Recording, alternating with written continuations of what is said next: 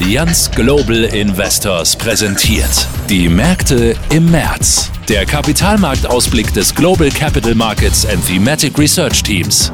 Und hier ist Axel Robert Müller. Guten Tag zusammen. Heute geht es um die Stimmung auf den Kapitalmärkten. Und wir fragen, stimmt sie auch mit der tatsächlichen Lage überein? Schön, dass Sie wieder mit dabei sind für ein paar Minuten in diesem Podcast. Unser Finanzexperte Dr. Hans-Jörg Naumer hat für Sie die Finanzmärkte mal genauer angesehen und die redaktionelle Betreuung des Kapitalmarktausblicks übernommen. Ja, mehr und mehr scheint sich ja an den Kapitalmärkten die Stimmung durchzusetzen, dass eine Rezession verhindert werden kann, während gleichzeitig die Inflation fällt. Und das würde den Weg freimachen für eine etwas lockerere Geldpolitik. Das spiegelt sich auch in einer aktuellen weltweiten Umfrage der Bank of America unter den Fondsmanagern wieder. Diese Meinung lässt die bestehenden geopolitischen Risiken, die ja noch unverändert bestehen, erstmal außen vor. Welche Faktoren verringern die Risiken einer Rezession? Da ist zum einen China. Dort ist man ja schneller als erwartet aus der Lockdown-Phase zurückgekehrt und zum anderen sind das die Preise für Energie. Der Preisschock ist in Europa weniger stark ausgefallen.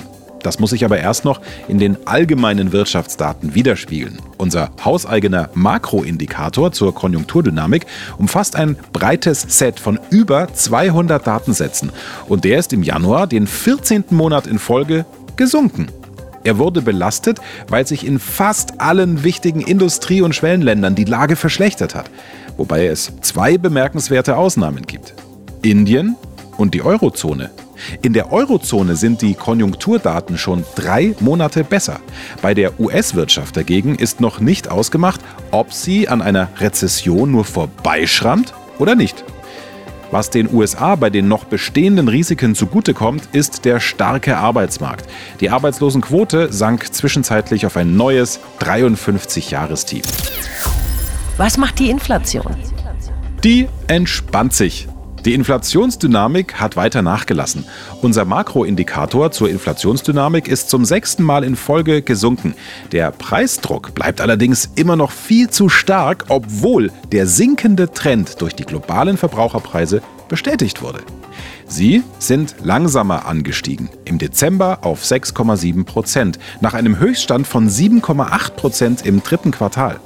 Dieser langsamere Anstieg der Inflationsraten im Jahresvergleich sollte aber nicht als Zeichen einer ja, nachhaltigen und breit angelegten Disinflation missverstanden werden.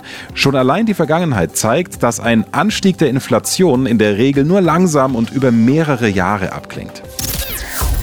Welche Preistreiber spielen hier eine Rolle? Ja, das sind die Demografie, die Deglobalisierung und die Dekarbonisierung. Außerdem spüren wir, dass die Inflationstreiber auf die Kernkomponenten des Warenkorbes überspringen. Die Energiepreise und die steigenden Lohnkosten werden zum Beispiel überwälzt. In diesem Zusammenspiel sollten die US-amerikanische Zentralbank und auch die Europäische Zentralbank die Geldpolitik weiter straffen. Das dürfte nicht jedem schmecken, der auf eine allzu schnelle geldpolitische Wende und wieder fallende Zinsen hofft. Die Lockerungen bei der Zinskurvensteuerung lässt in Japan wieder leicht steigende Anleihenrenditen zu.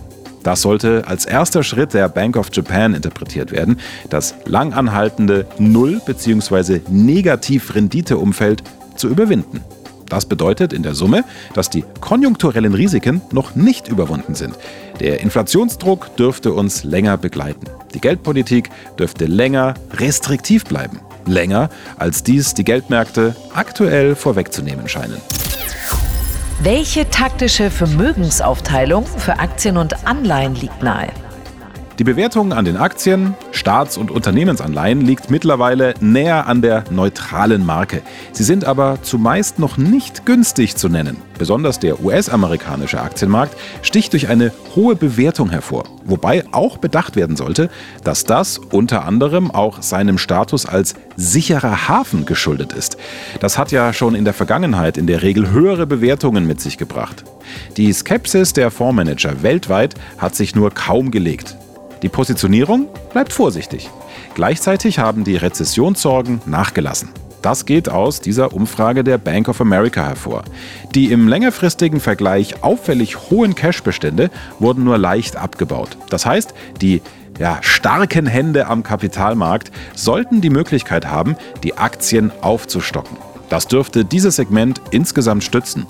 Während aus strategisch langfristiger Sicht das Renditepotenzial von Aktien benötigt werden sollte, liegt aus kurzfristig taktischer Betrachtung eine neutrale Gewichtung von Aktien und Anleihen nahe. So, und das war's auch schon wieder. Danke fürs Zuhören. Die Infos bzw. den Link zu diesem Podcast. Bitte geben Sie diese gerne weiter an Kolleginnen und Kollegen oder auch im Freundeskreis über Ihre sozialen Netzwerke. Wird uns sehr, sehr freuen.